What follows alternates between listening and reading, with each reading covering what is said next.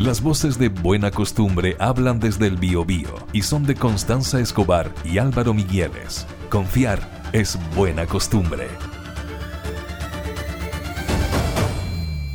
Hay preocupación que ya ha llegado a las esferas de los especialistas y de los eh, epidemiólogos por el avance que en los últimos días ha tenido el COVID-19.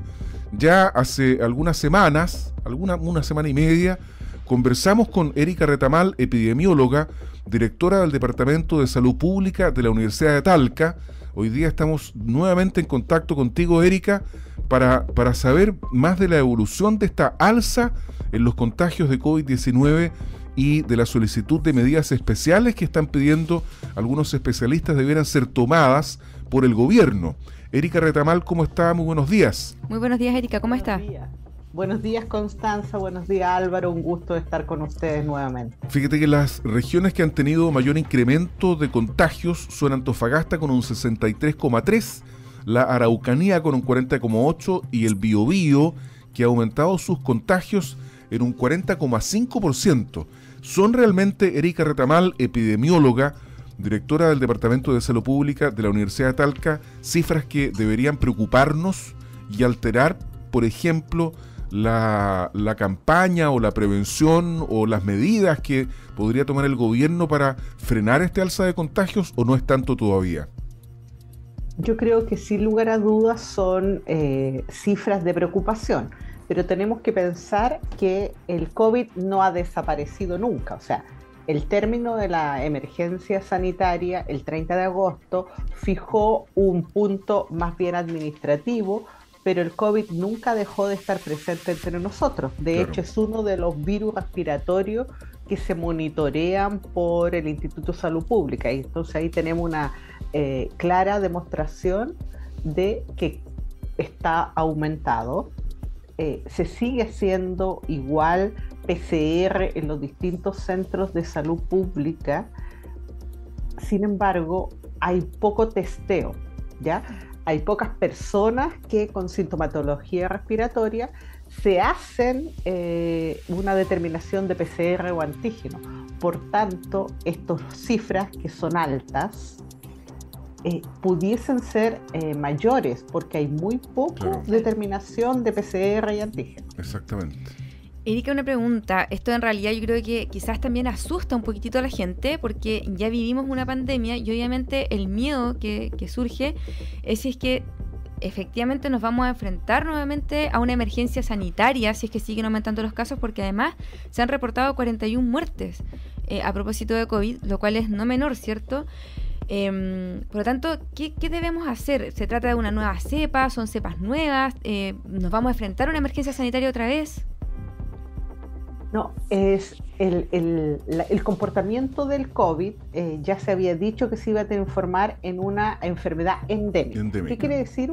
Una enfermedad endémica, que hay un número acostumbrado de casos en un territorio. Y el COVID nunca ha dejado de estar como insistía. Y este COVID va a tener brotes epidémicos, ¿ya? va a tener como alzas eh, durante un periodo de tiempo. Eh, normalmente lo que se ha visto durante desde 2020 en adelante, que el COVID, su mayor número no es, fue en invierno, sino que normalmente era primavera-verano, la mayor cantidad de casos que tuvimos el 2020, mm. el 2021 y el 2022. ¿ya? No se considera de hecho un virus invernal, aunque en el invierno circula, hay mucho más eh, COVID en otras fechas del año que no es invierno. Entonces, en estos momentos está viviendo un alza de casos.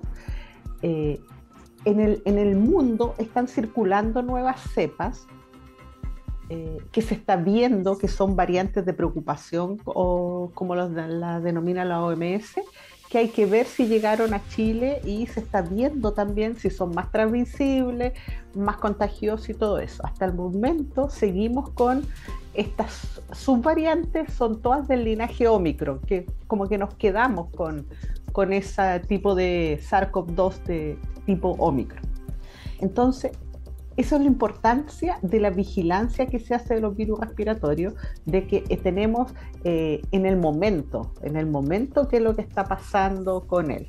Y hasta el momento es algo que tenemos que estar pendientes, preocupados y retomar la vacunación bivalente a aquellas personas que no han concurrido a ponerse al día con la eh, dosis de vacuna bivalente o bien que ya pasó un año desde la última dosis de vacuna bivalente y ya les correspondería eh, tomarse la, segunda bivalente.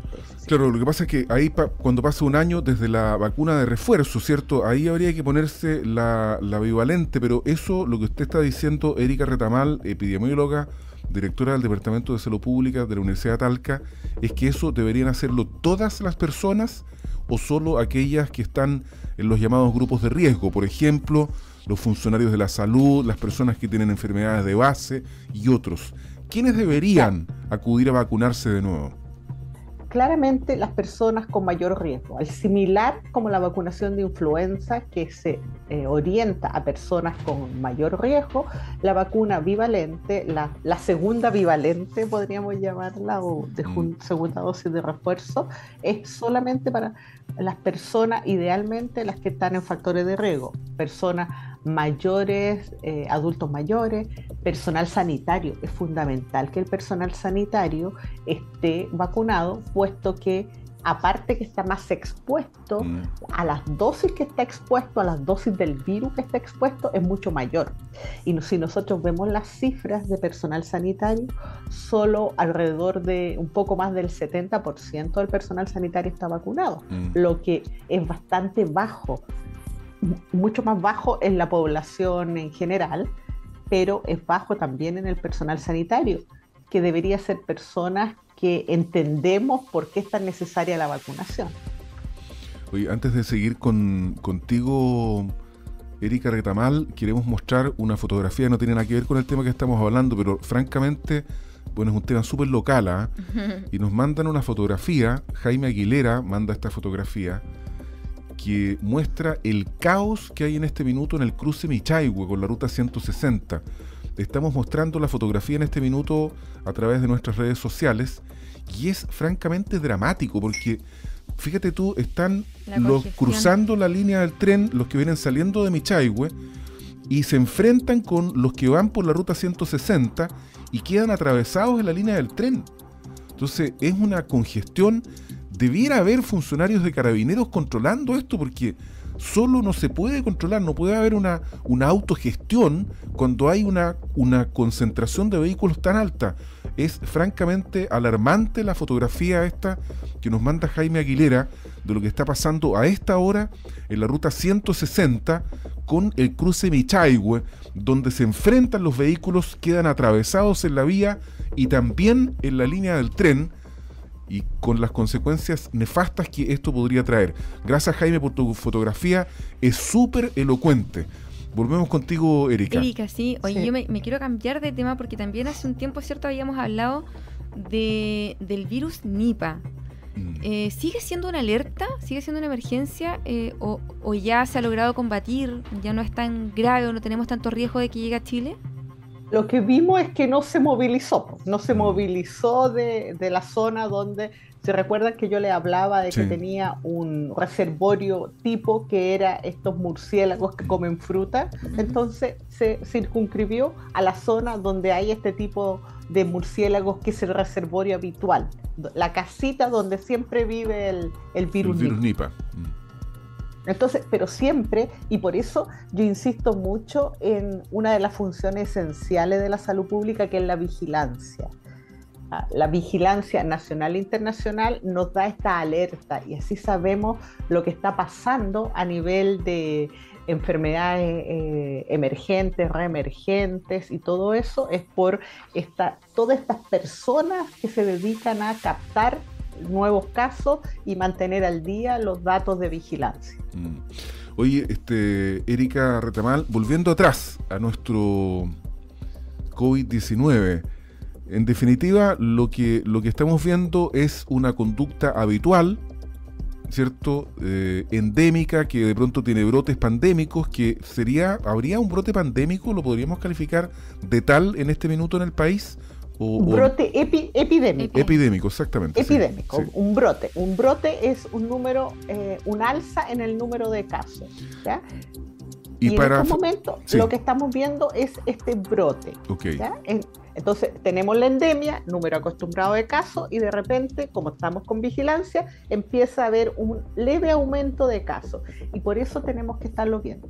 Si comparamos con el 2022, en estos momentos tenemos, eh, viendo los datos de vigilancia de virus respiratorio que da el Instituto de Salud Pública, tenemos mayor circulación viral de todos los virus respiratorios. Okay.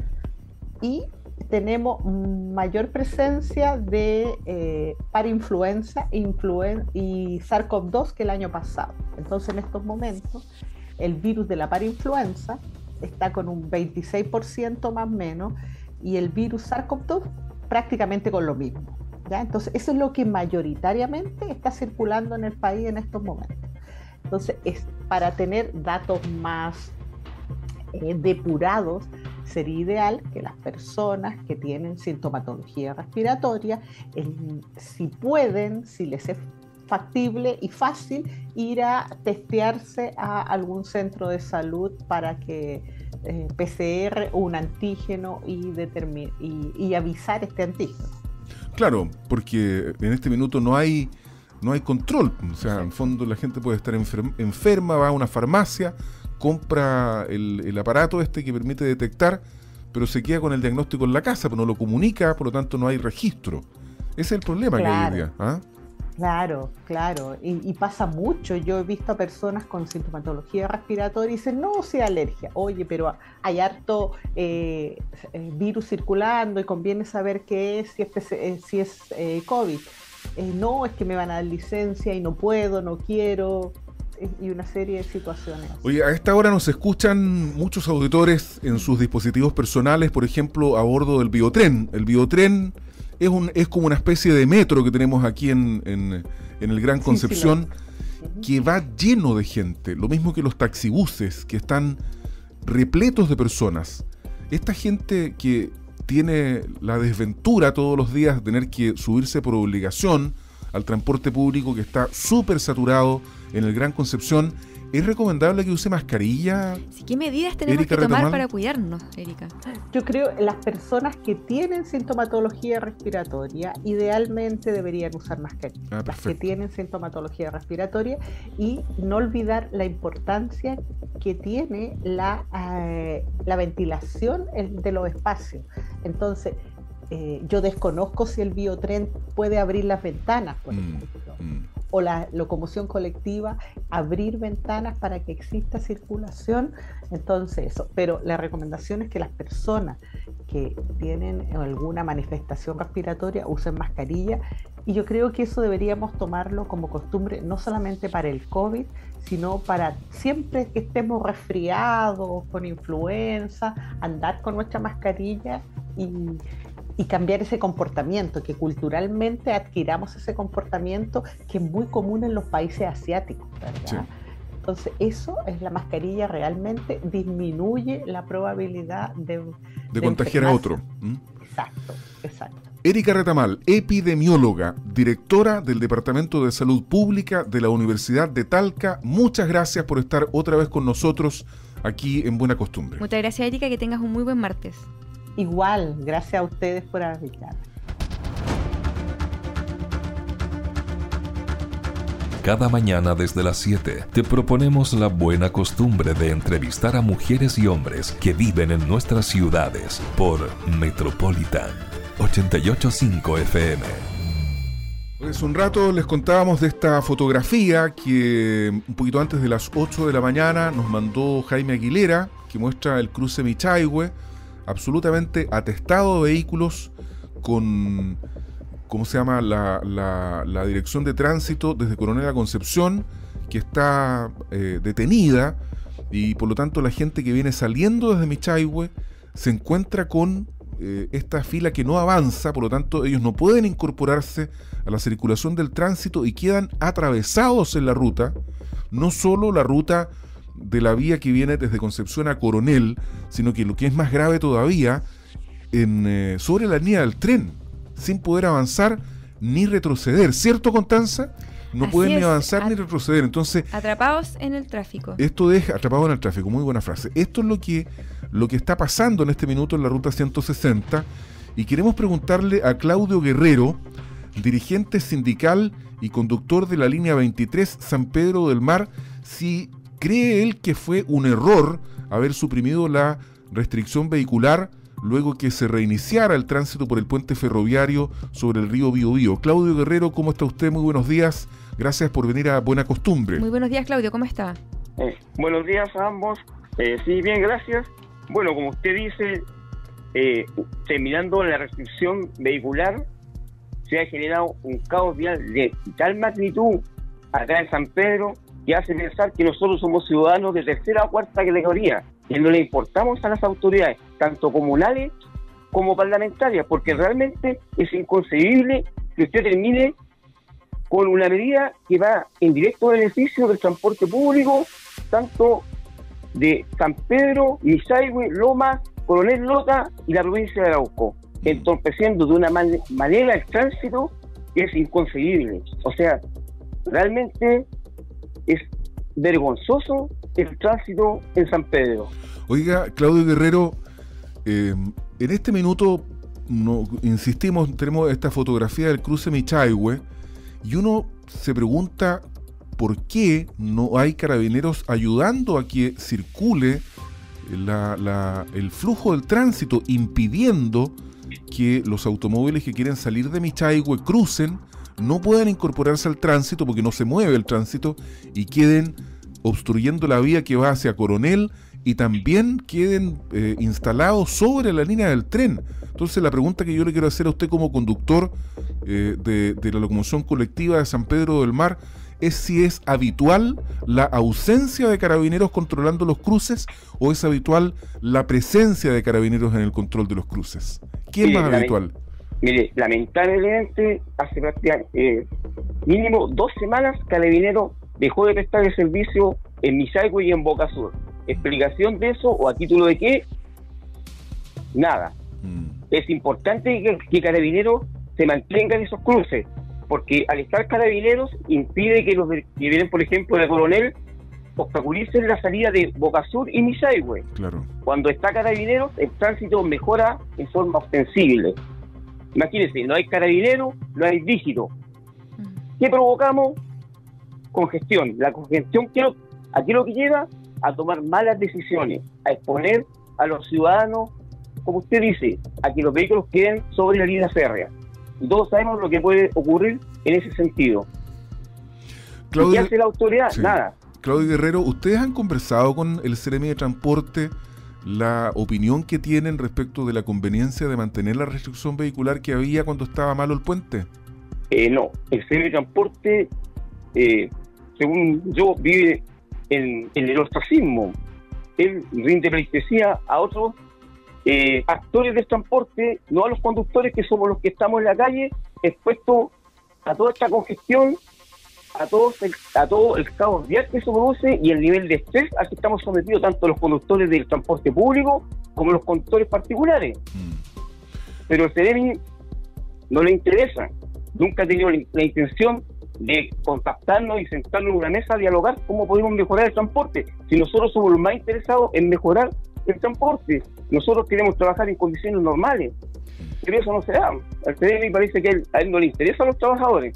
Claudio, pero a lo mejor no es su obligación. Sí, pero ustedes, por ejemplo, han intentado comunicarse con él y han recibido un no de respuesta o no, no, la verdad es que eh, nosotros estábamos conscientes de que la, eh, la, restricción era una medida realmente excelente. Ahora se terminó la restricción, nosotros estamos en reuniones con colegas de las otras líneas para tratar de solicitar una reunión, pero hemos tratado ya de hacer llegar la información eh, por otros intermediarios para que eh, se tome en consideración, pero ya vemos que no hay ninguna señal de la autoridad, si la autoridad sabe lo que está pasando acá, ¿por qué yo tengo que ir a golpearle la puerta? Si ese es parte de su trabajo, velar porque se, se den las condiciones normales para que toda la gente se traslade a sus trabajos y a sus lugares en la forma más rápida posible. ¿Por qué yo tengo que perder tiempo yo como trabajador, ya sea mi familia, perder tiempo que puede pasar conmigo por estar en un taco, por una mala gestión de la autoridad. Años de San Pedro en el olvido. Y resulta que ahora nos damos cuenta que estamos en un caos vial, siendo que esto viene pasando hace años. no hay ninguna intención de la autoridad de darnos una calidad de vida mejor. Esa es la sensación que tengo yo y mis vecinos. Eso es lo lamentable de toda esta situación. El abandono. Estamos hablando con Claudio Guerrero, dirigente sindical y conductor de la línea 23 San Pedro del Mar. Sí, don Claudio, em, ¿cuáles son las medidas, por ejemplo, que ustedes consideran que son efectivas o que serían como las, las, que, se podría avanzar para mejorar esta crítica situación del tráfico desde San Pedro de Mire, realmente hay que eh, volver de forma inmediata a la restricción. Es más, la restricción debería ser durante todo el día. Porque si usted sale de la ruta 160 y se da cuenta que cada vehículo viene una sola persona por vehículo, mm. imagínense, la restricción tiene que ser durante todo el día y así el tránsito es más expedito y eso, eh, eh, la rapidez del tránsito va a hacer que evitemos accidentes, malos ratos para todas las personas. Entonces uno tiene que pensar siempre en el bien común sobre el bien privado. Y además de la, que para las autoridades eso no es concebible. Además de la restricción, ¿hay alguna alguna otra medida que pudiera ser implementada de acuerdo al criterio de ustedes o no? Mire, según yo, eh, el tema de los camiones sería importante ah. buscar una solución porque yo tengo muy buena memoria, cuando Camiones estuvo en paro hace, si no me equivoco, fue el año pasado. Una semana estuvieron en paro. Realmente el tránsito por San Pedro, por las vías que realmente son congestionadas, era expedito durante todo el día. O sea, son medidas yo siempre hago ese parangón. Los camiones son causantes importantes de este nivel de congestión de adosamiento de San Pedro. Y hay que buscar una solución. Pero no se hace porque eh, vamos a tocar bolsillos de gremios que son muy poderosos y a las autoridades no les gusta la confrontación con aquellos gremios que efectivamente pueden causar a lo mejor algún daño a su gestión. Claro, pero efectivamente las medidas que usted propone, ¿cierto? Las que usted habla, son medidas que en el fondo no implican eh, algún costo, por ejemplo, o, tomar mucho tiempo, sino que son medidas que debiesen ser más o menos rápidas y que además deberían descongestionar fácilmente eh, la ruta. ¿Cuánto tiempo más o menos toma el trayecto en hora punta? Mire, usted sale a las seis y media de la mañana del terminal de San Pedro de la Costa, eh, de San Pedro al Mar en Michaigüe, y para salir a la, ruta 160 yo tengo, eh, generalmente debería demorar yo 18 minutos, como máximo. Yo salgo a las seis y media, así como está el nivel de congestión, estoy demorando prácticamente 50 minutos en llegar afuera al cruce ferroviario, por Boca Sur y por Michaigüe. 50 minutos. Claro, porque además me imagino que eso también genera mucho descontento en los pasajeros que van en, las micros. ¿La micro va llena o no? ¿Los taxibuses van llenos? A esa hora van todos llenos. Imagínense, por Boca Sur, que hay eh, la mañana, hay tres días para salir de Boca Sur, los vehículos van por la vereda en la mañana. ¿De qué hablamos? ¿Dónde está la autoridad? Vehículos por la vereda, por la vereda nada más. Entonces, eso es lo que es inconcebible. El abandono. Carabineros tampoco está prestando cooperación es importante Carabinero en el tránsito en la mañana. No sé por qué no está Carabinero. Oye, y después cuando, llegan a la ruta 160, ¿cuánto les demora en llegar a los al puente de Yacolén? No, mire, sí. El taco persiste hasta el cruce de las garzas aproximadamente. Porque lo bueno de todo esto es que las vías segregadas funcionan. Usted pasa por eh, Candelaria y realmente funciona la vía. Ahí nosotros recuperamos tiempo. Después en el de Luis Tatosa un poco, pero es, plausible, se puede avanzar. Pero el problema es para salir de Misaigo y Boca Sur y San, eh, Lomas Colorada, es un caos, no se puede. Claudio Guerrero. Es. Claudio Guerrero, dirigente sindical y conductor de la línea 23 de San Pedro del Mar. Queremos agradecerle el contacto con buena costumbre. Ahí nos escuchan en la 88.5 por la mañana. Están en sintonía de nosotros. Ojalá que mm, este, este clamor que usted ha hecho aquí en nuestro programa sea escuchado por el Ceremia de Transporte, que también es auditor del programa, y, y les escuchen. Usted ha propuesto dos acciones inmediatas. Uno, la reposición de la restricción vehicular y dos, la restricción en la circulación de camiones. Incluso ha dicho que la restricción vehicular debe ser durante todo el día, no solamente en los horarios punta. Así que, bueno, gracias por estar acá en Buena Costumbre, Claudio Guerrero. Muchas gracias, Claudio, que esté muy bien. Muchas gracias, te lo agradezco. Muchas gracias. Hasta luego. Hasta, luego.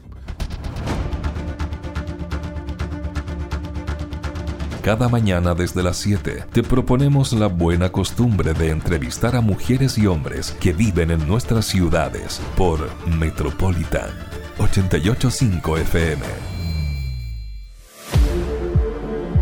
Metropolitan 885 FM. Somos tendencia.